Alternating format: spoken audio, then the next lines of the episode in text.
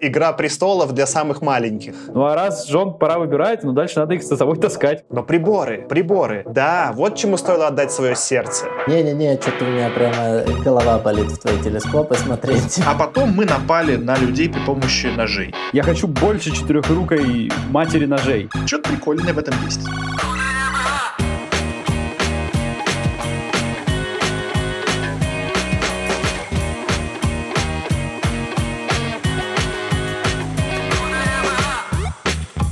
Всем привет! Это «Худо не было» подкаст. Подкаст про научную фантастику. Сегодня мы будем обсуждать книгу Роберта Хайнлина «Пасынки Вселенной», которую он написал в 1941 году. С вами сегодня я, Саша. Аркаша. Леша. И Артем. Всем привет. У меня есть специальная рубрика для Аркадия, для Аркаши. Давай. Я зашел на Goodreads, где я вижу все отзывы. Я что начал читать отзывы вот эти книги, которые мы читаем с вами. Я там нашел э, в рекомендациях э, девушку, которая писала тоже отзывы вот на то, что мы прочитали, там, на, на Ван Вогта, на Элджернона.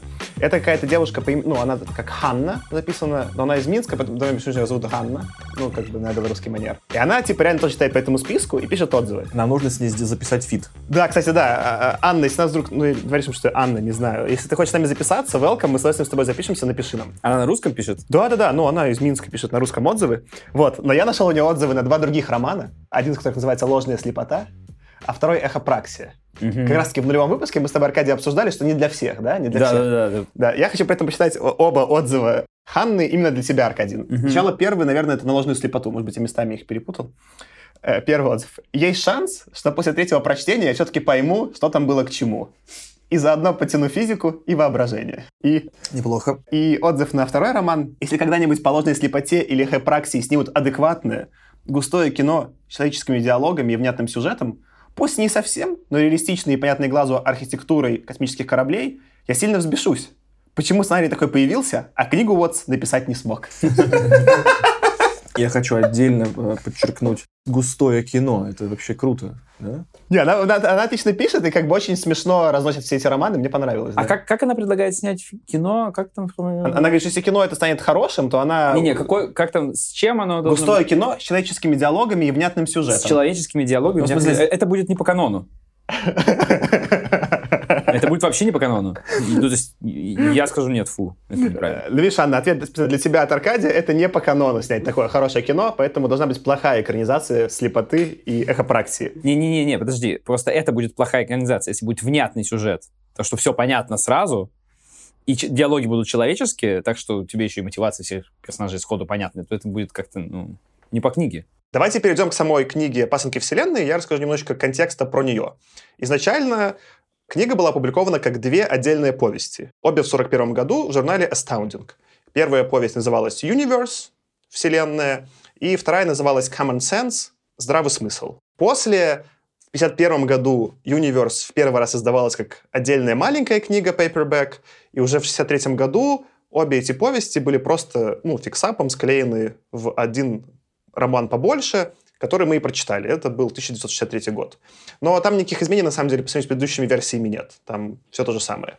Сам этот роман, он входит в историю будущего Хайнлайна, которую мы упоминали в предыдущих эпизодах про Хайнлайна. Входит с, с оговорками. В первой версии графика, которая была опубликована в 1941 году у Кэмпбелла, упоминалась э, не вся даже тогда первая повесть «Universe», а пролог к ней. Пролог — это один абзац, который рассказывает, по-моему, там упоминается, как отправился в путешествие этот корабль. Вот только эта часть изначально входила как будто в историю будущего, хотя уже тогда, на самом деле, было понятно, что ну, потом, видимо, ты, Аркаша, расскажешь про спойлеры, что это связано с дальнейшим повествованием. И уже после, в графике от 51 года и в более позднем 67 года обе повести целиком были указаны как принадлежащие к истории будущего. Но давайте, наверное, тогда попытаемся вспомнить, что же там происходило. Аркаша, расскажешь нам? Да, давай попробую. Э, Я, в отличие от э, повествования, которое было в книге, сначала опишу общий сеттинг, а потом уже скажу о непосредственных событиях романа. Сеттинг такой. Корабль поколений «Авангард» был отправлен неким фондом Джордана в начале 22 кажется, века к Проксиме Центавра. Через 50 лет на корабле произошел мятеж. В результате погибли все пилоты и инженеры, а также 90% членов экипажа. Оставшимся пришлось направить все усилия на выживание, и с течением времени их потомки уже утратили полностью понимание вообще цели полета и предназначения корабля и скатились на уровень до индустриального общества. Экипажем управляет группа так называемых ученых-офицеров, глава которых якобы является наследником-правоприемником первого капитана. Среди простонародья распространена религия, в которой Джордан является богом-создателем, а Хав, зачинщик мятежа, воплощением зла. Экипаж по-прежнему использует термины «корабль» и «полет», но не понимают совершенно их смысла, считая, что Вселенная ограничена внутренним пространством корабля, и, следовательно, фразы типа «перемещение корабля» или, например, понятие гравитации из древних книг считаются просто бессмысленными, а трактовка их упоминаний в старых текстах интерпретируется как некая метафора. Простолюдины не знают даже элементарной грамоты, а ученые называются таковыми только за умение читать и писать, а также знание, какие кнопки нажимать для работы систем внутреннего жизнеобеспечения корабля. Большинство людей занимается сельским хозяйством на нижних оранжерейных палубах корабля, где поддерживается нормальная гравитация, а на верхних технических палубах с низкой гравитацией скрываются мьюты. Это мутанты-мятежники, которые иногда похищают людей, экипажа и их скот. Ну и, собственно, питаются ими. Теперь переходим к событиям романа. Наш главный герой — это умный и любознательный молодой человек по имени Хью Хойланд. Он был выбран учеником ученых. Во время разведывательного рейда на верхние палубы Хью был захвачен мьютами в плен и стал слугой Джо Джима Грегори, двухголового мутанта, лидера влиятельной группы мьютов. Благодаря своему уму и начитанности Джо Джим составил себе представление об истинной природе Вселенной и корабля, которыми делится с Хью, демонстрируя тому звездное небо через обзорное окно в главной рубке корабля. Это становится для Хью своеобразным прозрением. Он убеждает Джо Джима, что им следует повести корабль к предполагаемой цели миссии авангарда. После некоторых припираний с Джо Джимом Хью все же возвращается к людям и пытается убедить их изменить воззрение, но обвиняется в ереси и приговаривается к казни. Благодаря помощи друзей и группы Джо Джима он после этого совершает побег, и при этом похищает эта группа также главного инженера команды Билла Эрца. Показав друзьям рубку, Хью собирает группу союзников, людей и мутантов. Они хитростью убеждают также помощника капитана Финиаса Нарбик присоединиться к ним. Тот делает вид, что согласен, но на самом деле преследует свои далеко идущие цели. Команда Хью подстрекает к восстанию молодых ученых, убивает старого капитана, делает Нарби новым капитаном, остальные участники становятся на высокие посты. Группа собирается приступить к управляемому полету корабля, однако Нарби внезапно заявляет, что никакого космоса и звезд не существует, корабль — это и есть весь мир, рубки всего лишь мистификации, а звезды нарисованные на стене краской дырочки. И все это должно быть опечатано и уничтожено, и арестовывать главных героев. Им все же удается вырваться из ловушки ценой жизни Бобо, самого преданного помощника Джо Джима, тоже, очевидно, мутанта. А остальные прорываются к шлюпке, захватив с собой жен. Джо Джим погибает, прикрывая их отход. Кью и Аллан с женами, пользуясь шлюпками спасательными, которые они нашли до этого, садятся на ближайшей, по счастливой случайности, пригодной для жизни планете, благодаря, в первую очередь, тому, что создатели шлюпки рассчитывали именно на управление совершенно неопытными пилотами, которые будут непонятно в каком поколении этим управлять. Ну и, собственно, повествование заканчивается на том, что герои с опаской выходят на поверхность новой неизведанной планеты. Спасибо, Аркаш, за пересказ. Э, топ. И давайте я начну с нашего классического вопроса. Как вам может быть, мы с тебя начнем, Тёма, в этот раз? Я вообще изначально приходил в сегодняшнюю запись с мнением, что мне не очень понравилось, вот на троечку. Я поставил на Goodreads три звезды, и в целом у меня не такая амбициозная шкала, как там иногда вот я слышу на Goodreads, что 5 это прям типа мега-вау. 2 это в целом типа окей, но плохо, но окей. Вот у меня обычная пятибальная система, как в школе, вот 3 это такой среднячок. Тройка у меня как бы больше, чем всех других оценок. А сейчас прошло с тех пор, как я прочитал эту книгу, прошло чуть больше недели. Я сейчас такой вот, знаете, с некоторой такой романтической какой-то, знаете, с романтическим настроением такой вот Эх, хотя неплохо вроде что-то, да, он задвинул-то. Что-то как-то, ну, прикольно было. Ну, нормально. Ну, то есть, я не могу сказать, что это там, я, вау, все равно, это не супер, не самое лучшее, что я читал у Хайнлайна, но, ну, прикольно. Что-то прикольное в этом есть. Отлично. Давай, может, Леша, теперь ты расскажешь, как тебе? Я бы сказал, кинематографично. Очень хорошо рисуются картинки. Возможно, потому что много режиссеров вот этим вот вдохновлялось, снимая свои фильмы. Потому что и корабль здоровенный хорошо рисуется, и вот это вот приземление, и земледелие на нижних палубах тоже очень классно представляется. Но мне кажется, в конце маленько не дотянул. Понятно. Аркаша, что ты скажешь? У меня История похожа на историю Артема, только в тысячекратном масштабе, в смысле по длительности. Потому что я эту книгу читал где-то, не знаю, лет, наверное, в 12 первый раз, и она мне так зашла, так понравилась, что я не знаю, я в детстве пересчитывал ее несколько раз, если я правильно помню. Ну, точно не один. Там еще была такая классная обложка, там был очень бдсный двухголовый Джо Джим в доспехах с каким-то вот мечом в антураже какого-то космического корабля. И я помню, когда я, в общем, долго хотел эту книжку прочитать, смотрел, блин, что-то крутое, наверное. И прочитал, и правда было круто. Ну, в общем, понятно, что сейчас оно воспринимается не так же, как, ну, там, условно, 12 лет. Я точно не помню, но порядок такой. Оценку я, наверное, ей поставил невысокую, тоже как Артем, три звезды, но это скорее потому, что вот я сейчас понимаю, что, блин, ну тут не докручено. Я, я очень сомневался, хотел 4 поставить, но я понимаю, вот сейчас перечитывая, что, ну вот здесь вот не докручено, здесь очень просто, но Однако при этом она невероятно развлекательная. Она прям очень клево заходит, она на удивление легко читается, она на удивление бодрячком идет. Просто когда ты начинаешь вот придираться, если ты задашься с целью, здесь очень много можно к чему придраться.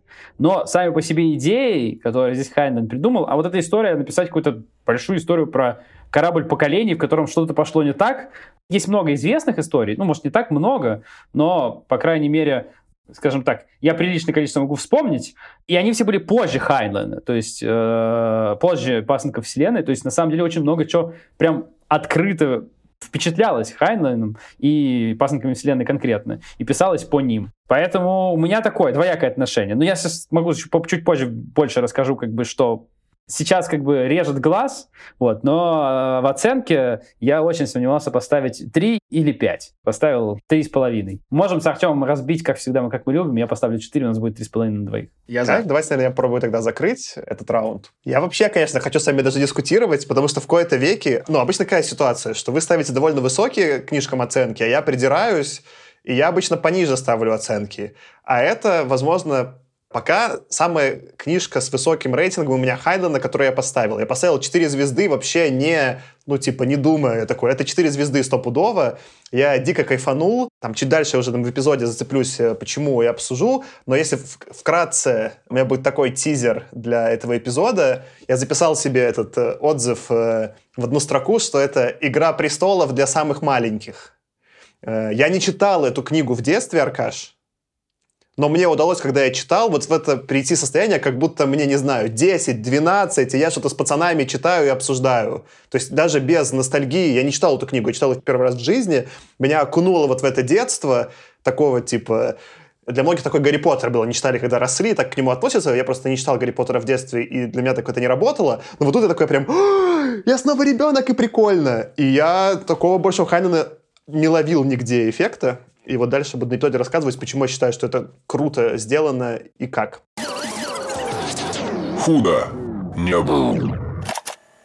Давайте, наверное, перейдем тогда к длинному обсуждению. И первое, раз ты уже Аркаша упомянул, давайте про корабль поколений. Короче, Википедия как это сомневается, она не говорит, что это первое упоминание, но это одно из первых упоминаний корабля поколений вообще в литературе.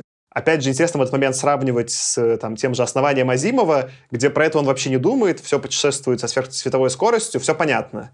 Тут это более реалистичный подход Хайнлайна, и мне очень понравилось. Это же очень продуманная здесь идея. Можно, опять же, придираться, что она продуманная для подростков, но очень много моментов учтены. Есть и предыстория этого корабля, и почему он отправился в путешествие, и как он устроен, и куда он движется, и как на нем, типа, устроен этот оборот энергии, что есть конвертеры, и как они их чуваки используют. Ну, короче, вот этих куча моментов, я вот ими наслаждался. Казалось бы, можно было во многих местах бросить и не думать, и просто корабль летит и летит. А видно, что прям Хайнину по приколу, а что будет вот здесь? А здесь будет вот так, а здесь будет вот так. И он прям много где продумал довольно прикольно. Я хочу разъяснить термин, который мы сейчас уже раз пять употребили. Это, собственно, корабль поколений. Вдруг кто-то не знает, это такой тип звездолета, очень большой, который сравнительно медленно путешествует относительно других каких-то космических кораблей, не прыгает в гиперпространстве, и рассчитан он на максимальную самодостаточность для того, чтобы лететь десятки, сотни, тысячи лет.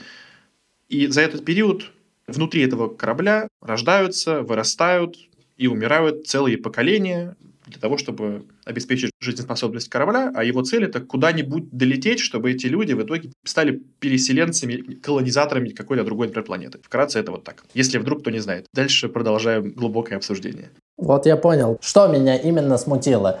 Вот этот сеттинг действительно очень классно был продуман, вот именно как там корабль поколений, как дети, которые на нем родились, будут воспринимать мир, вот это все очень хорошо продумано. И на фоне этой продуманности другие куски книжки казались немножко упрощенными. И вот этот дисбаланс, знаешь, что мне напоминает? Помнишь, был мультик «Остров сокровищ», по-моему, когда море было снято и вставлено. То есть оно супер четкое, но меня в детстве это бесило страшно, что море не нарисованное. Хотя оно действительно очень четкое, прям натуралистичное. Вот приблизительно так. То есть было бы это нарисовано, было бы класс. Я, я согласен, что Хайло немного перевыполнил план здесь по детализации этой части. А у меня вопрос к тебе тогда есть, Леша. Ты вот просто в первом эпизоде ругался на дороге, что ты не верил в мир, что недостаточно глубокий, и тебе не хватало глубины. А вот как тебе здесь? Тут тебе что, в обратную сторону слишком глубокий мир? Расскажи что-нибудь. Нет, глубины хватает. Глубины хватает замечательно, но есть небольшой дисбаланс. Ну, то есть э, он ставит планку, и потом как-то кажется, что вот не выдерживает в некоторых местах ее. Я вот понял, что сейчас, когда это сказал, я начал сам рефлексировать, я понял, что меня это коробило меньше, потому что Хайнлайн. Потому что я не знаю никакой другой книги Хайнлайна, где это было бы не так. Я уже как будто принял эти правила игры. Я такой, ну, Хайнлайн местами будет продумано, а местами будет не продумано. И меня намного больше вырубает не когда есть дисбаланс, а когда то, что не продумано, прям настолько не продумано, что хочется рыдать. А тут такого не было. То есть тут даже то, что было не продумано, оно все было хотя бы каким-то видом прикольно, то есть тут не было прям проходных идей. Мне все в этом сеттинге понравилось, просто все сделано условно на такой обычной подростковой литературе, а часть про корабль сделана там, ну, на одну голову или там на две головы выше. И я такой, ну, для Хайдена это прям вообще мы как бы, мы отпускаем ручки, мы держимся, мы наслаждаемся, мы катимся по этим горочкам, все круто. У меня такое ощущение было при перечитывании, я перечитывал не так давно большую часть э, серии Juveniles э, Хайнлайна, просто потому что эти книжки когда ты читал в детстве. По-моему, «Пасынки вселенной» формально Juveniles не относят вот к этому циклу, но это чисто техническая, мне кажется, история. Потому что по духу оно очень близко к этим книгам, ко всем. И у меня наверное, частично было такое, не то, неправильно называть разочарованием, но просто у меня были такие старые ощущения, что как там было все классно, стройно и вообще очень круто. А ты сейчас перечитываешь и понимаешь, что ну здесь вот наивненько, здесь ну совсем простенько, а здесь очень большая натяжечка. И как бы я мозгом-то понимаю, что ну и ладно, нормально. И более того, я спокойно читаю дальше, и это книга, которая меня развлекает, но все равно как бы чуть-чуть чего-то не хватает, потому что правильно абсолютно Леша сказал, именно сам мир, как он был придуман, и там множество деталей еще очень классных есть, которые прям вот 5 с плюсом Хайнлайн. А на все это натянут, ну, очень довольно наивненький сюжет, довольно наивные мотивации персонажей и довольно наивные сюжетные повороты. Опять-таки, это тем не менее работает, да, но кажется, что можно было сделать еще круче. И особенно, когда вот есть воспоминания, что как же классно было, это вот вдвойне обидно, что можно было круче. Видишь, у меня, Аркаш, нет бейслайна, мне поэтому просто от нуля в прикол. И про то, что еще круче, я такую сделал ремарку, что Тут особенно к концу второй повести видно, что уже хочет поскорее Хайнлайн закончить. Такой, сейчас все, они прилетели. Там прям, как это, скорость сюжета увеличивается с каждой страницей ближе к концу. И мы видели, вот когда мы обсуждали, если это будет продолжаться, где лучше бы сделал короче, но прикольнее. Тут он немножко скомканно, но вовремя завершил. Я не 5 звезд поставил, я согласен, что это не было настолько, что я прям... Легкая скомканность осталась. Но в итоге там 4 звезды честно заработала худо не был. А раз вы уже все упоминаете, такой вам задам вопрос. А какие детали мира вам больше всего запомнились? Что вас как бы зацепило, вас взгляд? Я, давайте, наверное, начну. Я три штуки э, выписал, которые, типа, я не ожидал, но мне в итоге показались очень прикольными. Одна про то, что у них же часов ни у кого нет, и в какой-то момент герой там отправляется, этот Хью ботает эти книги, и потом возвращается, и где-то то ли он в отражении в зеркале, то ли что-то понимает, что он состарился, что у него уже морщины. Он не понял, что годы прошли, пока он там тусил. Вот это была типа супер офигенная деталь. Офигенная была деталь, меня зацепило, что они все на ножах решали.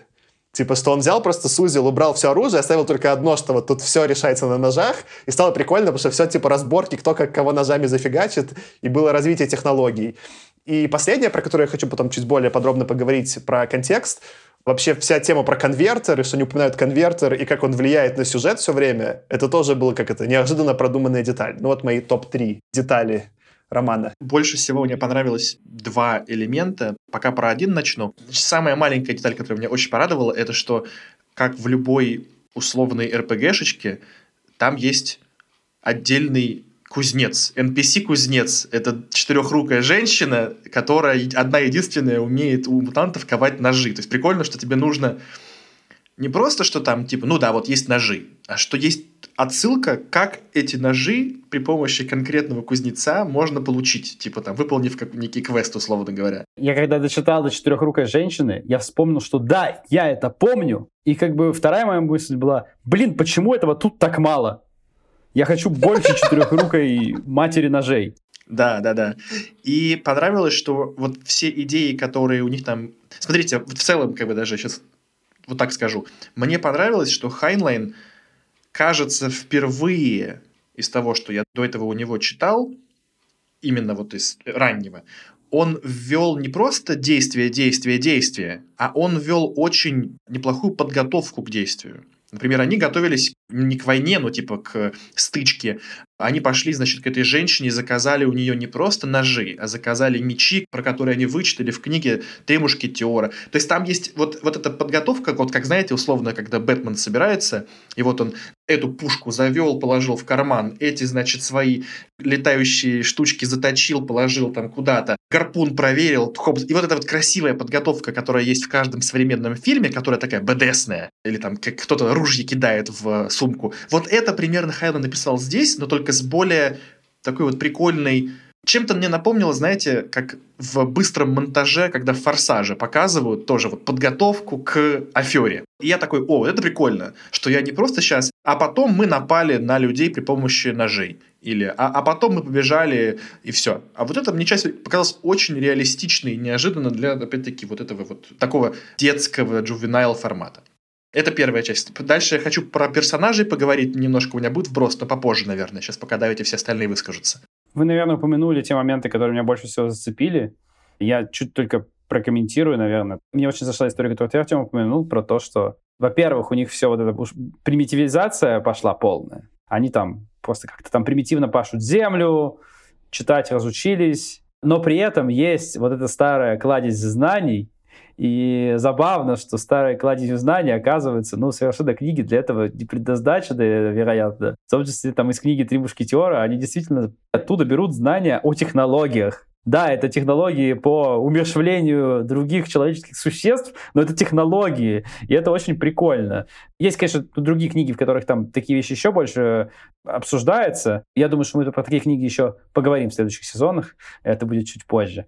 Еще одна история, которая меня прям очень классно зацепила, э, потому что у меня чуть было больше контекста, про который я совсем недавно читал, слушал, про время. То есть у них не просто нет часов, у них само понятие времени вообще, измерение времени, оно сломалось, оно им не нужно. Они же думают вот просто, ну, циклами сна, да, они называют это циклами сна, не днями, очевидно, потому что у них солнце, да, они говорят цикл сна, поспали все. Но у них нет вообще измерения времени как такового. И я недавно просто смотрел видео про то, что у, у древних греков, на самом деле, тоже не было понятия времени в том смысле, в котором мы его воспринимаем. То есть они не мерили там годами, они не мерили там столько-то веков назад, произошли какие-то события. Нет, у них там единственная там хронология была вот правление такого-то чувака, правление вот такого-то чувака, правление вот такого-то чувака, и были какие-то там летописи, по сути, там на стенке написанные где-то в городе, в полисе. И вот, вот такое-то правило, такое-то правило, такое-то правило, просто порядок. И ты можешь понять, вот сколько правления назад это было, но вот сколько лет, нет, самого термина про измерять что-то годами, измерять что-то часами, в принципе, не было. У них там были какие-то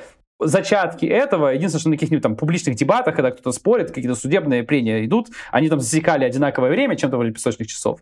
И это очень круто. Я не знаю, читал ли про это Хайнлайн, но если он даже это выдумал на ходу, это прям очень классно. Мне очень понравилась эта конструкция. Ну и да, Саша, то, что ты сказал про конвертер, много же есть языческих культов солнцепоклонничества. Здесь у них солнца нет, и вместо солнца у них один источник энергии — это конвертер, поэтому у них конвертеропоклонничество. Это тоже, конечно, невероятно круто. Я не знаю, даже закладывал это все Хайнлайн или нет, или это я додумываю, но прям вот за это все как бы, это, это даже новыми красками для меня заиграло, когда я вот сейчас перепрочитывал, даже поднялось выше как бы уровнем, чем когда я читал первый раз. Ты у меня сейчас даже, Аркаш, с языка снял, что я, ну, ты говоришь про древних греков, я подумал, ну, у древних греков хотя бы был какой-то источник наблюдаемого времени, что солнце заходит, солнце встает, смена сезонов какая-то, а у них наблюдаемое время это по сути только старость и как раз-таки конвертер. Единственное, из чего они могли бы как-то временные отрезки, да, это только за счет того, что ну, одинаковое какое-то количество энергии кидаешь в конвертер, потом через какое-то время, в общем, ему опять нужно поесть. Но и в этом, на этом все, да. Мне зашло помимо всего пересказанного, мне очень понравилось, как он от обратного это все нам показывал. То есть тебе же никто в начале книжки не пишет, так, сеттинг такой, вот как мы рассказали. Есть корабль, он летит, произошло то, все, а тебе прямо сразу забрасывают, э, там первая строчка, тебе в голову летит камень из прощи. Такое, типа, сразу побежали. И ты ну, наверное, во взрослом возрасте более интересно читать, потому что ты такой понимаешь, что, ага, ага, значит, понятно, куда-то летят. Такой, так, так, так, мутанты, ну, значит, наверное, долго уже летят, радиация пошла. Ага, там разная гравитация, то есть искусственная вращается, к центру поменьше. Ну, то есть ты начинаешь э, по фактам, по таким, зная там физику, восстанавливать э, мир. И при этом очень интересно, типа, как тебе показывают людей, которые, соответственно, как-то не очень правильно восстанавливают э, физику мира. Ну, то есть, и вот мне вот это вот очень понравилось, что тебе не просто закидывают сеттинг, а ну, я не знаю, может быть, там и были какие-то нестыковки, но потом, когда ты дочитываешь там до второй половины и тебе рассказывают, что произошло, ты так вспоминаешь, ага, все сходится, вроде так и было.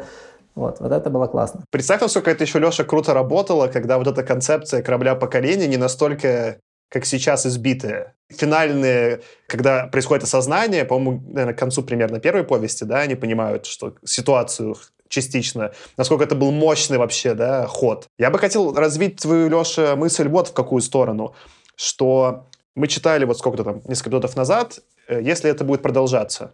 И, по-моему, нам всем не так сильно это понравилось. И мне кажется, вот то, что ты, Леша, описываешь, насколько удачно Хайнлен избежал всех своих ошибок, если это будет продолжаться, сохранив такой же похожий стиль повествования. То есть, по сути же, в обоих произведениях есть какой-то герой, у которого странно индоктринированные предположения о мире, и потом за счет своего интеллекта он их изменяет и что-то понимает. Но если это будет продолжаться, это не очень хорошо работало и не очень было понятно, то здесь это работает круто по двум причинам. Первую ты классно, Леша, описал, что Хайнлайн не сначала нам вываливает про мир, а все показывает через глаза героя, что он знает и чего он не знает. И таким образом, да, даже несмотря на такую довольно понятную и прямолинейную прозу Хайнлайна, сохраняется некоторый такой налет mystery, тайны. А что же на самом деле? А что же на самом деле? Что для Хайнина очень обычно не своеобразно. У него обычно прям все понятно, что происходит. Это крутой шаг. А второй шаг, что там нам пытались все время показать тоже, если это будет продолжаться, как меняется ментальное представление героя, но из-за того, что это происходило как-то странным образом и необоснованно сюжетно, в это очень сложно было поверить. А здесь Хана делает крутой ход. Он говорит, а что если они все потупели? И мы теперь, как читатели, которые понимаем, как мир устроен, у которых физика есть, мы начинаем очень быстро догадываться, что что-то там у чуваков не так. И в итоге, когда чувак осознает, мы такие за него болеем, типа, да, да, Хью, наконец-то ты понял.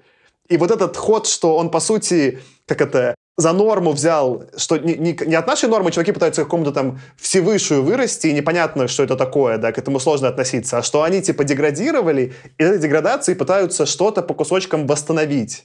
И из-за этого повествование намного более гладко идет, ну, типа, за героя сопереживаешь, и из-за того, что его откровения привязаны к наблюдаемым еще фактам, там, к физике, к рубке, к тому, что он понимает, это каждый раз прям такое, как будто реально прикольно описано, не знаю, у тебя как в детстве, когда какие-то олимпиадные задачки решал или что-то такое, не понимаешь, не понимаешь, не понимаешь, он такой, а, это вот так!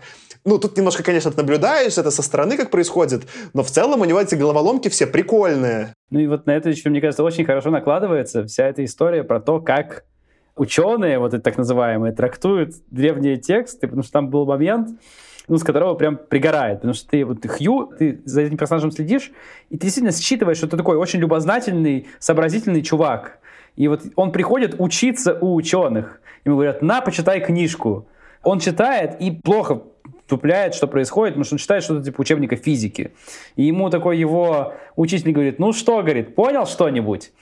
Он говорит, ну, я так, как бы, почитал, не очень что-то понял. Вот, например, кусочек какая-то закон гравитации. Я, говорит, не понимаю, о чем он написал. Ему учитель говорит, да, понятно, тут без подготовки без наставника ничего не поймешь. А все дело в том, дружок, что эта вся история — это метафора. Это метафора чувства любви. О том, как два любящих человека друг к другу притягиваются. А все, что там остальное написано, это так, говорит, туфта, неинтересно. И ты такой сидишь, думаешь, блин, дурак, вообще не запутывай его, оставь в покое, как бы, чувака, пусть сам разберется. Но есть в этом, кстати, парадокс же определенный. Вот мы когда обсуждали, да, прошлый рассказ, мы такие, и даже позапрошлый, да, про дороги должны катиться, что и в первом, вот и в дороге должны катиться, и если это будет продолжаться, там Хайнланд задавал очень интересный сеттинг, про который в одном случае сильно хотелось больше узнать, во втором случае чуть меньше, но тоже хотелось узнать. В итоге Хайленд все-таки смещал свое повествование к социальным вопросам, которые у него где-то получались лучше, как, например, в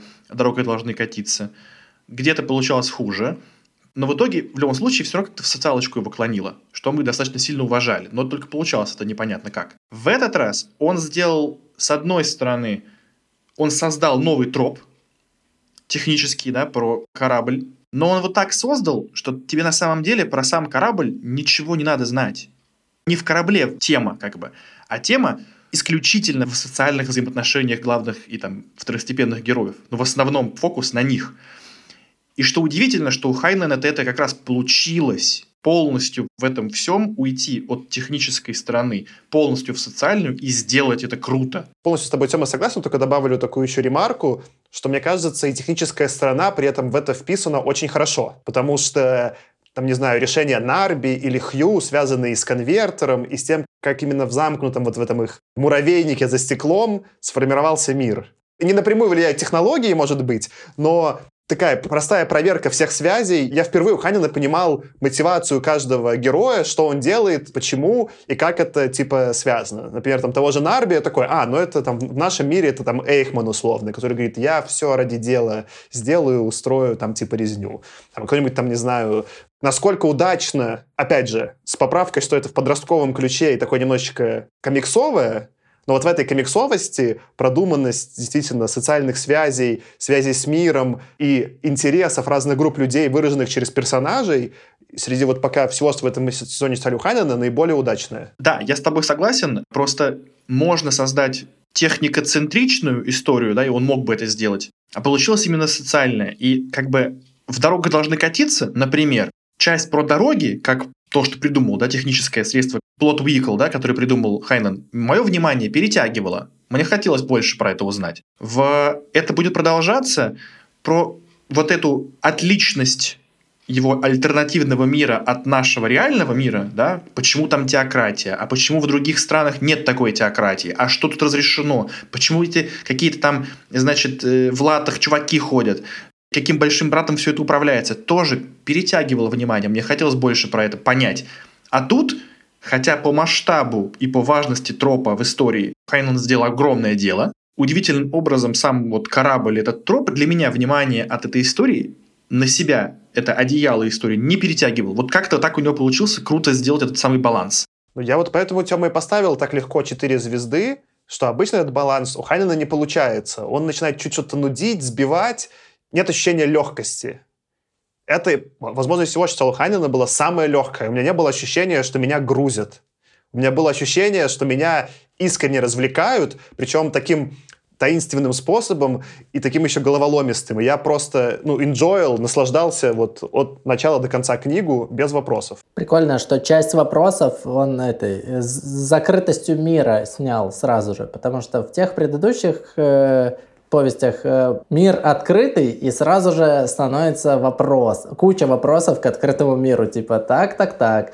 Ты его сразу начинаешь исследовать, и Он там на третьем вот этим поковыривании оказывается, что тут краска, тут не то, тут не настоящее. То есть, ну, там, задай рандомный вопрос, вот, типа, а где тут у нас вот такой слой населения сразу же? А, ну нет.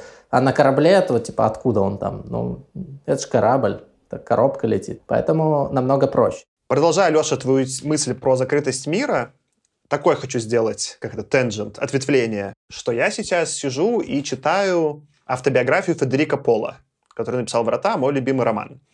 И он, соответственно, вот там довольно быстро доходит до 30-х, 40-х и рассказывает про свои отношения там и с Азимовым, и с Хайленом, и вот вспоминает всю их тусовку, которая создавала вот эту, да, золотую эру фантастики. И он такую приводит мысль, опять же, за что купил, за то и продаю у Пола, что они все были детьми Великой депрессии, что они все прошли вот этот момент, когда государство всех напрямую бросило, и люди оказались в закрытом этом пространстве государства, где у них не было ни денег, чтобы есть, ни возможности найти работу, ни возможности себя поддержать, при этом все государство к ним относилось крайне негативно. И из-за этого удивительным образом, хотя они все дети там на этот момент капиталистичного мира, а не коммунистичного, они все боятся нехватки ресурсов. И это рано или поздно у них в каком-то виде в их произведениях проявляется. Хайден, конечно, был чуть более... Они все вообще там были, получается, подростками, когда была Великая депрессия. Хайден был уже постарше, но учитывая там его дальнейшие либертарианские взгляды, похоже, его тоже травмировала эта Великая депрессия, тем более, что мы обсуждали в предыдущих эпизодах,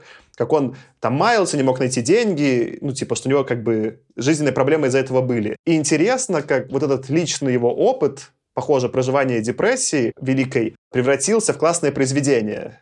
Что это закрытый мир, где есть конвертер, и всем ресурсов не хватит. Героям этого мира придется воевать за ресурсы. И многие будут голодать. И это, с одной стороны, страшно отражает контекст, в котором они жили, но с другой стороны, добавляет этому миру вот, ну, вот это ощущение не то что реалистичности, но какой-то, да, такого мясо, что что-то вот на самом деле происходит, что он не просто про какую-то совсем выдуманную билиберду пишет, но облекая это все еще в такие научно-фантастичные какие-то штуки, которые он придумал, тот же там конвертер, как если что, все отправитесь конвертер. Это какую-то еще такую метафоричность нового уровня обретает. И мне вот это как бы очень понравилось, что у меня как-то прям кликнуло в голове, что «А, это книга человека, 20-30 лет, пережившего Великую депрессию. Круто, Саш. А я пока говорил, мне пришла в голову мысль, почему действительно это произведение так из того, что мы читали у Хайнлайна, выделяется. Почему оно сработало лучше, чем предыдущие для нас. Мое мнение, сейчас я понял, в том, что Хайнлайн смог наконец-то очень четко донести свою какую-то центральную линию. Сейчас я ее, как я ее понял, расскажу. Значит, что было общего в предыдущих? дорогах и что должно продолжаться. Там был у него гон всегда либо на церковь, либо на религию, либо на какие-то догматы, убеждения, которые в итоге оказывались, что вот чем более массовый какой-то догмат, тем, скорее всего, неверный, а вот там у главного героя или у какой-то маленькой группы есть какое-то знание, и вот они... Ту-ту-ту-ту. Мне кажется, что вот в этой истории он наконец-то очень четко донес, что все херня, кроме истины. Что вот тот, кто владеет истиной, какой-то непреложной, да, тот и прав, независимо от того, что там дальше с ним произойдет. Ну, то есть, то, как разные люди среагировали на то, что какая истина про их мир открылась, вот он на этом показал, что есть, значит, общество, которым вообще наплевать. Ну, они неграмотны, их никогда не убедить, и хер с ними. Есть какая-то группа людей, которых можно убедить, но им это будет невыгодно, неинтересно, они борются за ресурсы, у них другая война, им наплевать на истину, поэтому. Есть какая-то там группа людей, которые, окей, поймут истину, примут ее, но используют ее в своих интересах, как Нарби, есть наверняка там еще какие-то люди, как, там, как, допустим, Билл Эрц или тот же самый Аллан, которые они поймут и согласятся, но ничего не смогут с ней сделать, с этой истиной, потому что они не допрут. Ну, типа, как управлять кораблем или там. Ну, они хотя бы хорошие, но они не поймут. Но вот только главный герой, он обладает, обладая этой истиной, что-то решает с ней делать, что-то, что поставит наверняка в невыгодную ситуацию его потом, там навлечет беду на кучу людей, там будет войнушка. То есть, и в итоге у него проблемы оказываются, и он потом с маленькой группой сбегает. Но главное, что вот, вот у тебя есть истина, и все.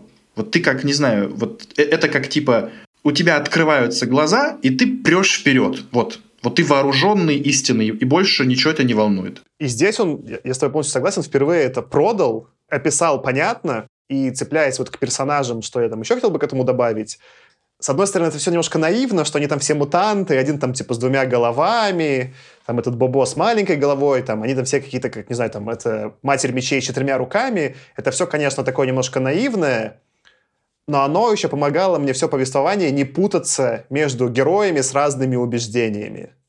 То есть впервые у Хайнлайна не все герои — это версии самого Хайнлайна, и это все какие-то мужчины, которые даже непонятно чем визуально отличаются, и очень сложно понять, у кого какая линия, с чем происходит. Здесь настолько все персонажи были как-то удачно разнесены, что я не путался. Я понимал, о, там у Нарби такие убеждения, и вот как он будет взаимодействовать с этими другими чуваками. И это все очень комиксово, очень нелепо, очень палпово, что там чувак с двумя головами, но меня впервые, возможно, вот из всего условно палпа, что я читал, это не раздражало, а наоборот радовало, потому что это помогало движению сюжета вперед и тому, чтобы я понимал суть происходящего. Я еще хочу вот вдогонку к тому, что говорил Артем, сказать, что там же он даже делает очень явную отсылку к, вот, к знаменитой фразе, которую якобы, якобы сказал Галилео Галилей, вроде как бы он все-таки этого не говорил, это мем про «и все-таки она вертится», но что он даже явную отсылку делает, мне кажется, подчеркивая то, что, Артем, ты говоришь, ну, подчеркивая то, что вот он эту идею пытается донести в явном виде. То есть Хайнлайн прям вот эту идею тебе максимально прямо пытается впихнуть еще, но при этом все равно ну, достаточно изящно. То есть он делает это не слишком прямолинейно. И еще я, наверное, хотел это в дополнение последнее про забавные вещи мира, прежде чем мы перейдем к обсуждению персонажей. Первая вещь, которую я еще не сказал, это то, что они младенцев, как в Спарте, негодных. Этого ну, в конвертер. Слишком голова большая. Это тоже какой-то не такой. Нафиг, слабоват. Ну, то есть они скатились как бы реально. Вот он, он просто на каких-то примерах, да, которые при этом, ну, достоянно неизвестно там, насколько правдивые, да, но тем не менее в культуре стали мемами про какие-то такие, ну, древние времена. Он их вот возвращает, и ты думаешь, ну, да, в принципе, такое могло даже быть, как бы. Это в некотором смысле практично выглядит прикол еще в том, что он не просто показывает, что вот как дико люди жили, например, или там типа вот люди скатились, но он еще и прогоняет, на самом деле, такой социальный вопросик. Он же говорит, что сам Хью тоже родился с головой, которая была чуть больше. Что типа не надо так жестоко относиться к людям, которые отличаются от вас. Вообще, типа, он прям еще там в этом моменте даже прогнал какую-то моралистскую в каком-то смысле такую вот штучечку, но очень аккуратно. Я вот, кстати, вот за этих вещей, которые вы упоминаете, сравнивал с «Игрой престолов». Создав такой, по сути, чуть более фэнтезийный средневековый сеттинг, Хайнан снова описал кучу насилия, которое я упоминал в предыдущих эпизодах про него, но они в предыдущих эпизодах часто отвлекали, потому что когда много насилия в нашем современном мире, это выглядит немного странно, потому что как бы в целом-то насилие в мире снижается, и другие уже нравы, другое отношение. Но это тоже удачный ход. Мы помещаем такой условно фэнтезийный средневековый сеттинг, и вот все это кровавое насилие на ножах, мечах, со спартанскими младенцами, да, оно начинает казаться таким клише, что это намного легче воспринимать. Как условно какой-то Тарантино делает в «Однажды в Голливуде», когда он так строит весь фильм, что когда у него в конце случается катарсис, насилие воспринимается как что-то хорошее, а не что-то плохое, несмотря на взрослость зрителей. Вот такого примерно эффекта достигает здесь Хайнлайн. Это очень удачно. Он впервые как будто все свои любимые темы и клише вставил в такой мир и сеттинг, где они уместны. И последний момент, который мне тоже очень понравился. Я уверен, что я его в детстве даже не понял. Но я понял сейчас. Это просто такая игра слов. Конечно, то, что мьюты, которые живут на верхних палубах, они же не только мьюты от мьютантс, они еще мьюты от мьютини, то есть бунт. И это, конечно, тоже такая игра слов. Ну, мне, мне очень понравилось, что он такие штуки очень ловко вплетает в повествование. Ну, то есть они не то чтобы добавляют какой-то глубины, да, но они скорее подчеркивают, как много автор думал, как сильно он вкладывался в то, что он сочиняет. И это мне тоже вот очень нравились такие вещи обычно. Ну, тут еще у него же была в какой-то момент и поэма, баллада про сотворение мира, ну, не сотворение, а про мятеж, которая была прям стихами написана, которая тоже так, типа, фэнтезийно задает сеттинг, и очень прикольно. Я такого у Хайнена больше нигде не припомню, ну, возможно, там, слушатели, вы напишите, где-то есть, но тоже, типа, литературно он больше штук пробует он прям что-то прикольное набрасывает. Так это скорее построение сеттинга, опять-таки. Когда письменность пропала, то это в смысле, откуда стихи пошли? чтобы легче было запоминать и передавать дальше. Ну, вот эти все штуки, они ж устно рассказывались. Это скорее просто способ э, не потерять информацию. Это скорее плюс еще один в копилку э, того построения мира. Ну, кстати, очень прикольная была вот тоже аналогия с Галилеем про то, как Галилей же тоже всем папам там и святошам говорил, вот, смотрите, у меня телескоп, типа, посмотрите, вот у Юпитера спутники. Они такие, не-не-не, что-то у меня прямо голова болит в твои телескопы смотреть, типа, я даже не буду. Ну, то есть он там еще жаловался кому-то, что, типа, вообще никто, ну, то есть все игнорят. Я говорю, можно проверить. Такие, типа, я даже не буду начинать. Ну, то есть вот, вот это вот э, прикольно, что он очень четко с одной стороны, он описал вот эту истину, какое-то крутое оружие, с другой стороны, это то, что еще надо очень-очень-очень ловко применить, потому что не все готовы воспринимать истину. И я прям кайфанул, вот когда кто-то там переобулся, этот их капитан. Нарби, по-моему. Нарби, да, в конце прям очень ловко так. Очень красочно и реалистично, вот тут мне понравилось. Но по поводу, да, того, что истина может быть мощным оружием, ну да, э, расскажите это одному из врагов Человека-паука Мистерио, да. А, смотрите, я хотел продолжить тему про персонажей. Это тема, которая меня зацепила, потому что меня изначально многие персонажи как-то интуитивно раздражали, и я не мог понять, почему. Мне вот что любопытно. Несмотря на то, что главные герои у нас там Хью, его кореш Билл, его второй кореш Алан. Но что вы действительно, если я вас попрошу описать мне Алана, вы что-нибудь сможете сказать? Или Билла? Что-то вот вообще про них может? Или даже про Нарби, главного злодея? Ну, кроме того, что он в итоге оказался сволочью и предателем, вот, ну, что-то. А вот про Хью, Кроме того, что у Хью была большего размера голова, когда он родился, и поэтому его там думали, может быть, тоже в конвертер скинуть, но в итоге не скинули, и вот он стал очень умным мы на самом деле про этих ребят ничего так-то сказать не можем. Но при этом, вот что меня очень порадовало, и это подчеркивает наш тезис э, с предыдущей записи про то, как у фантастов получается описывать более или менее реальных людей. Спойлер, плохо. Что мы знаем про таких ребят, как, например, Бобо? Бобо, например, микроцефал, он метко стреляет из прощи, он кучу раз говорит, что любит подраться. Что мы знаем про Джо Джима, двуголового мутанта? Он вообще-то любит читать, он постоянно спорит э, сам с собой, он любит поэзию, и он очень любит шашки. Ну, гораздо больше интересных описательных вещей, характеристик, которые раскрывают персонажа. Мы знаем про мутантов, а не про людей. Это, мне кажется, ну, такой вот, как бы, ну, тоже какой-то парадоксальный момент. Можно было, условно, допустим, мог Хайленд так же, как вот там он использовал раньше реальных людей, мог списать Алана или там Билла с кого-то из реальных людей. Но даже это, ну, как бы, это надо... Зачем? Неважно. Зато то, что двухголовый чувак играет в шашки, вот это, блин, важно. Я в целом с тобой согласен, но чуть чтобы с тобой подискутировать, про остальных персонажей он просто меньше про их интересы описывает, именно про персонажей с корабля, а не мутантов, но он описывает больше их социальный статус. То есть мы знаем про Нарби, что он какой-то там высокопоставленный депутат, условно, любит статус и в этом там как бы колышется. А Алан, он просто деревенский мальчишка и просто такой, ну, приземленный чувак, просто живет жизнь, мещанин про них действительно меньше вкусного рассказано, чем про мутантов, э, но их место в мире при этом все равно понятно и описано интересно. Я бы еще добавил, что он все равно их наделяет какими-то явными человеческими характеристиками. То есть вот этот Нарби, он такой очень манипулятивный персонаж и хитрожопый, всегда преследующий только свои интересы. Он показывает это с самого начала. Тебе явно проговаривают, каковы его отношения со старым капитаном, еще тогда, когда никакого бунта даже не затевается. И там явно и в том, как Нарби говорит о капитане, и в том, то, что Эрц знает про то, как Нарби относится к капитану, ты уже считываешь все равно какие-то характеристики персонажа, которые на самом деле важны для того, что произойдет дальше, и важны для понимания того, что этот персонаж сделает дальше. И они, на самом деле, обосновывают то, что дальше произойдет. То же самое можно сказать про Алана. Да, нам не дали про него действительно практически никаких деталей, да, но мы можем считать с первых самых вообще моментов, как мы про него что-то узнаем, что он в целом немножко глуповатый, не то что глуповатый даже, да, но просто не очень сообразительный, как бы, да, немножко медленный.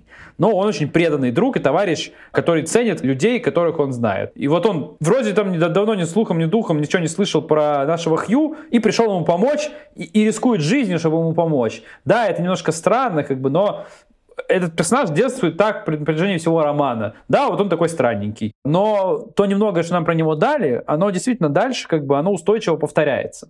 Согласен, согласен. Но у меня все равно есть ощущение, что Хайдлену больше нравятся, вот эмоционально нравятся мутанты. Я еще вот что подумал, что с точки зрения вот этой удачности всех персонажей, на меня хорошее впечатление произвели иллюстрации. Я читал версию с иллюстрациями Гришина. Они прям топовые, очень минималистичные, соотносящиеся именно по стилю с такой простотой этого Хайнлайна, но в то же время там очень такие узнаваемые образы у всех этих персонажей. Вот этот, там такой, по-моему, был Нарби как раз-таки, который этот депутат с таким носом острым и такой, с такой типа понурым лицом, а там двухголовый Джим прям с двумя головами, и Бобо там прикольно нарисован. Целом, я потом зашел и посмотрел на Фантлабе, можете найти книгу, и там есть разные издания советские, и, по-моему, потом даже российские этой книги, и там реально везде крутые иллюстрации. Там, если зайти в каждую книжку из них в издании провалиться, можно на Фантлабе найти прям картинки, какие они были в книжках. Мне все еще больше всего нравится Гришина, кто я прочитал, за счет такого их простоты линий, почти такого типа Тинтина, такой немножечко как бы именно картун такой классный стиль, но там все иллюстрации крутые, то есть там у всех изданий какие-то вот невероятно вот топовые иллюстрации, и здесь они, учитывая, что книжка какая чуть более подростково-детская, эти иллюстрации работают на пользу. Ты сейчас сказал про иллюстрации, про немножко вот этот вот такой мультяшный стиль, я понял, что из «Пасынка вселенной» получился бы охрененный аниме-сериал, и я вообще не понимаю, почему его до сих пор нет. Так, а ты нам скажи, ты у нас главный аниме-гуру. Это было похоже чем-то по уровню противостояния на то аниме, которое ты любишь? Все еще нет. Если бы у мутантов были какие-то суперсилы, тогда возможно. Но я подумал, что ну вот есть еще одно такое же произведение, которое тоже круто превращается в аниме и на ту же самую тему. Мне кажется, есть сходство с игрой Эндера. И по сеттингу, и по вот какой-то нуарности вот всего того, что там происходит. Вот я бы из них двух слепил бы одно какое-то крутое аниме, точно. Надо стать, ну, не мангакой, а аниматором, короче говоря. И еще у меня про персонажей был вопрос такой. Путали ли вы Джо и Джима у Джо Джима? Да. Нет. У меня было так, что я все время забывал, кто из них Джо, кто из них Джим, но когда я понимал, что персонаж говорит, то есть я, я забывал, какой из них, который Джо, который Джим, но для меня это были две разные головы. И я потому, что голова говорит, вспоминал, которая это, как бы. Я говорил, а, это тот, который такой, больше бука, короче, не хочет ничего делать и ленивый. вот. А это тот, вот, который больше такой интерпренер, такой предприимчивый.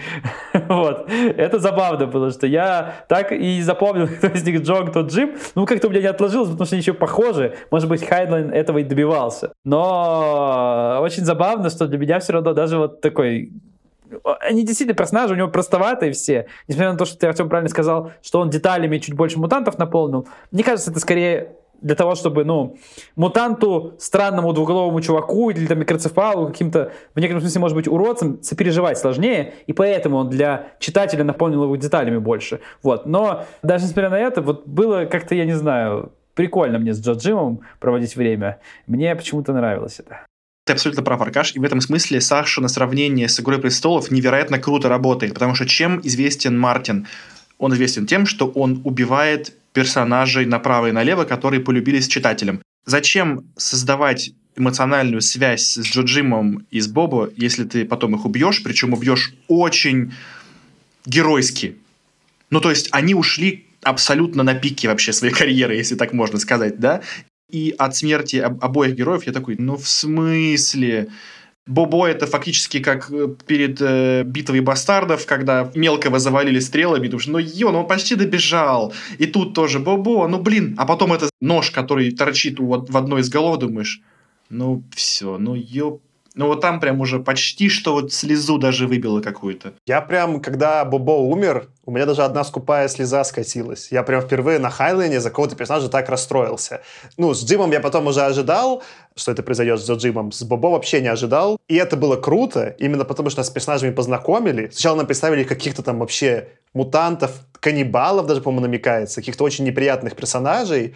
И потом за довольно короткое повествование так удачно их продает Хайнлайн, что я уже, типа, такой, чуваки должны сбежать, и я надеюсь, что они все сбегут, потому что ну, это же Хайнлайн, типа, у него никогда главные герои не умирают, и потом, ну, там, Бобо расходится. Я такой, что?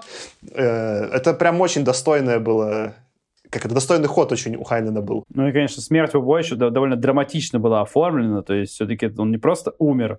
По сути, ему аккуратненько Джо Джим перерезает сонную артерию, чтобы тот не мучился, так драматично с ним прощается. Ну, в общем, я согласен, что это прям давит слезинку, но он намеренно вот это вот драмы нагоняет. Но это, опять-таки, вот он не перегибает с этим, да, иногда бывает, что прям too much. А здесь было к месту, именно вот очень хорошо относилось с тем, насколько мы с персонажем познакомились. Несмотря, еще раз, на то, что, ну, не очень глубокий этот персонаж был, как и все остальные. Создалось ли у вас впечатление, что к концу книжки Хайнлайн торопился? Очень. ну да, особенно ближе к концу он такой, быстрее, быстрее, давай закончим, вот прям сейчас. Я вот два прочувствовал, два аспекта концовки. Первый — это повышенная торопливость, он куда-то собирался. А второе — это но на порядок подскочила жена ненавистничество в конце, потому что там, типа, появились жены, и он, по-моему, прям намеренно их вот но не забывал сказать, все шли, шли, шли, а одна жена ногой зацепилась еще вот за это. Или шли, шли, а вот еще жена... Уп... Ну, короче, он как-то очень нарочито... Он развелся, что ли, там, пока писал, или что? У меня в голове бились две идеи, почему все это было. Первое, это просто потому, что это сороковые и вот это вот стандартная мизогиния сороковых, очень странное отношение к женщинам, особенно в научной фантастике. И вторая идея была, что Хайнлайн на самом деле, а я могу от него такое ожидать, он намеренно это делал, чтобы показать, насколько допотопные древние нравы на самом деле царят на этом корабле. Что там конченый патриархат, мол, как бы женщину не считают за вообще как бы человека, что, в общем-то, для обществ до индустриальных, да, там, и там даже первобытных, ну, в принципе, типичная вещь. Не знаю, про первобытные, наверное, может быть, too much, мы не так много знаем про те времена, но в ранних культурах это было очень много такого, в многих религиях это очень явно видно. Я так и не смог понять, что все-таки вот Хайнлайн, это его что-то внутреннее выплюснулось вот так вот явно, или он это специально сделал. Я до сих пор, для меня загадка. Но градус повысился именно к концу. Вот на последних там 10% э, книги оно откуда-то появилось. Потому что до этого все сводилось только к отсутствию женских персонажей, кроме кузнеца. Ну нет, там же было до этого, что, во-первых, он хотел жениться на ком-то, наш Хью хотел, а потом его в ученые там отправили, и ему его учитель говорит, да что там тебе жениться на этой? Надоест потом, короче, лучше вот, за книги садись. То есть это и в начале было чуть-чуть, там просто у него жены появляются в тот момент, когда Нарби становится капитаном, и им, как высокопоставленным чиновникам, всего экипажа полагается выбрать себе жен. Там вот в этот момент начинается, ну, я думаю, что Тахайна написал, ну все, как бы пора жен выбирать. Ну а раз жен пора выбирать, ну дальше надо их с собой таскать, как бы всю книгу. Ну, меня удивительным образом этот момент не особо покоробил, потому что я скорее, как ты, вот, Аркаша, трактовал, что это как твоя первая версия, что это, мол, специально показать, насколько они отсталые. Плюс, так, типа, если вспомнить мой сексизм в голове десятилетнего мальчишки, что-то такое могло там проскочить. Но я открыл на Гудриц отзывы, там прям женщины плюются, современные, которые читают, и пишут, что это прям невыносимо все, и ставят там одну звезду, и прям сильно ругаются. При этом такого, прям чтобы одну звезду ставили, например, под основанием нет, ну, под основанием Азимова такого нет, хотя мне кажется, там может быть, чуть более завуалированный, но так-то сексизм не меньшего масштаба. Но вот э, очевидно, на Гудриц женской аудитории пасынки вселенной намного больше раздражения и неприятия вызывают, чем основания Азимова. Я буду отвечать тогда вновь за оптимизм. Помните, в каком-то эпизоде я уже что-то такое хорошее пытался высказать. Я тут хочу развить э, мысль Аркаши, или, может быть, ты это имел в виду, если что, так и скажешь. Не то, чтобы он пытается показать, насколько, на мой взгляд, не то, чтобы он показывает что люди откатились вот до какого-то там уровня совсем, да, мне кажется, он этим сравнением на самом деле хочет показать его современникам, как они выглядят уже сейчас. Что типа Вот смотрите, как ведут себя люди, которые теперь, значит, бегают в, в- в трусах там в- с ножами. Это, если что, я описываю иллюстрации, которые я видел этим книгам, которые, половина из них, в- 80% неграмотные, да, вот, вот как они выглядят сейчас, обращаясь с женщинами. А потом такой подмигивает, ну, вообще-то мы сейчас так обращаемся примерно с женщинами, что это вот его еще один социальный вброс на подумать его современникам, которые, возможно, ничего не поняли и сказали, ну да, нормально, так и надо. Эти отзывы-то на Гудрис не современников, а наших современников, что там люди плюются, а про его современников, опять же, вот в этой автобиографии Пола, что я читал, он там рассказывает и про Халина, и про себя, что в те годы было очень много цензуры неявной. Например, в журналах, это начально в журнале публиковалось, был неформализованный запрет на секс, что в целом ничего сексуального показывать нельзя. И это потом снимется только ближе к 60-м. И у него там было много раз ругань с редакторами, у него такие моменты вырезали, и он в какой-то момент потом, чуть позже в своей карьере, особенно когда начал Juvenile, он принципиально эту тему избегал, чтобы не, не спорить про это с редактором и не обсуждать это. Так что, как бы, для его современников это... Я не знаю, ну, то есть это, это, это, это может быть как бы и ход про то, что он как бы троллит, да, но он в целом в таком странно неловком положении, что заходя в эту тему, он уже нарушает каноны и может попасть под цензуру. Худо не был. Хотел бы с вами еще вот что обсудить. Религия. Как она здесь показана. Мы немножко там уже в этом эпизоде зацепили. Но кроме того, что мне все ходы про упоминание Джордана и с точки зрения, как это вербально сделано и сюжетно понравились, мне понравилось еще провести параллели с основанием Азимова. И Азимов же тоже там в основании много как бы высмеивает религию и пытается представить в какой-то момент новую науку, как, которую все как религию воспринимают, и как вокруг этого какая-то религия возникает. И это так, довольно красивый ход и удачно там работающий. Но здесь у Ханина как будто бы еще смешнее, что ли. То, что у них есть какие-то книжки, там, не знаю, по физике или по астрономии, и все считают, что астрономия — это как астрология, какие-то байки. И вот этот, как этот, э, перевертыш меня почему-то дико веселил. Он какой-то, ну, это находка. Очень смешная находка для всего этого мира. Очень, очень удачно сделанная. Ну, я бы сказал даже так, что Азимов на самом деле над религией не насмехается нигде. Он же просто использует это как некоторое необходимое, не знаю, добро или зло, просто явление, что на каком-то этапе развития общества это так или иначе возникает. Если у тебя уровень развития общества упал, то это у тебя возникнет снова. Вот это на самом деле говорит Азимов. Он не то чтобы там смеется, он скорее над э, людьми, которые как бы вот эту религию истово исповедуют, немножко смеется иногда, но там все равно там контекст важен, именно тот, который в основании идет. А здесь над собой вот именно Хайнлайн, мне кажется, иронизирует над религией гораздо более явно. Ну, мне так считалось. Мне кажется, Хайнлайн все-таки именно насмехаться пытается гораздо больше, чем Азимов. Ну, может быть. Но мне понравилось тогда, вот продолжая твою мысль, Аркаша, что панчлайн в этом случае есть.